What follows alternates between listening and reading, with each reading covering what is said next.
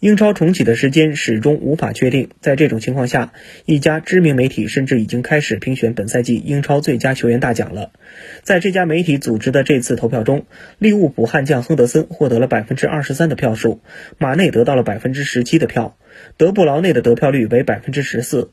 就这样，亨德森被选为了本赛季英超最佳球员。本赛季利物浦表现出色，亨德森为红军在联赛中出场二十五次，攻入三球，助攻五次。他完成了一千五百六十次传球，五十五次铲球，并创造了二十六次机会。过去四场英超中，他贡献了两球三助攻。在克洛普入主安菲尔德后，德国人没有因为其球风相对粗糙而将其弃用，而是发现亨德森身上闪光点并予以重用。亨德森最终成为了红军走向巅峰的关键人物。